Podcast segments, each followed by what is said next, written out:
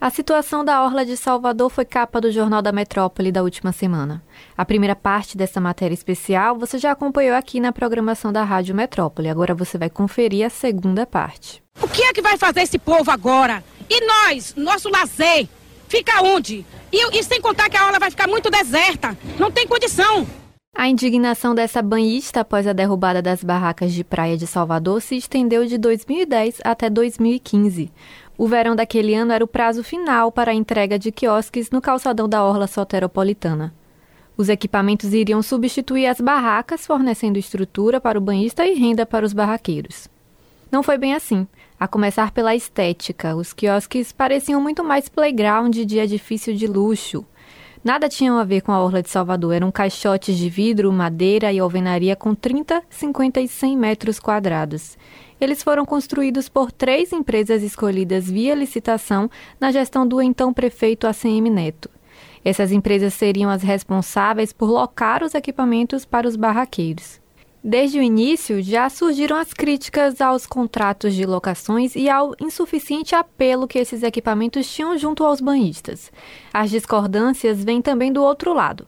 Arnaldo Lessa, hoje vereador de Salvador pelo PT, era o secretário de Serviços Públicos de Salvador na época em que as barracas foram derrubadas, durante a gestão de João Henrique.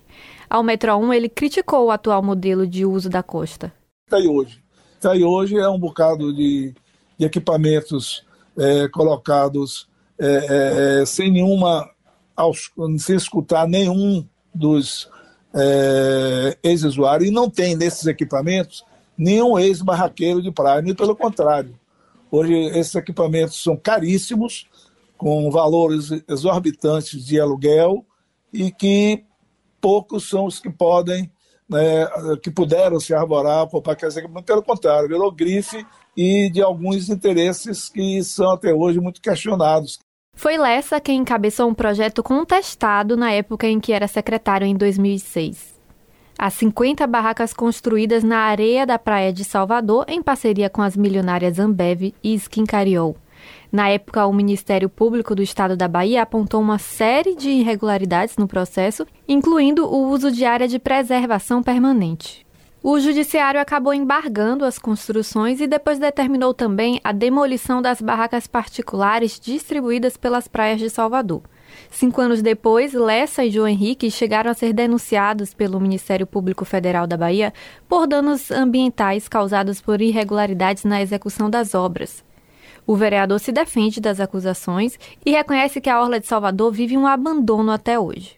As barracas foram construídas em uma parceria público-privada, sem dinheiro público, sem recurso é, é, de nenhuma, é, nenhuma monta, nenhum valor por parte do orçamento do município e através de um entendimento, de uma concepção de parceria daqueles que efetivamente ganham dinheiro na praia.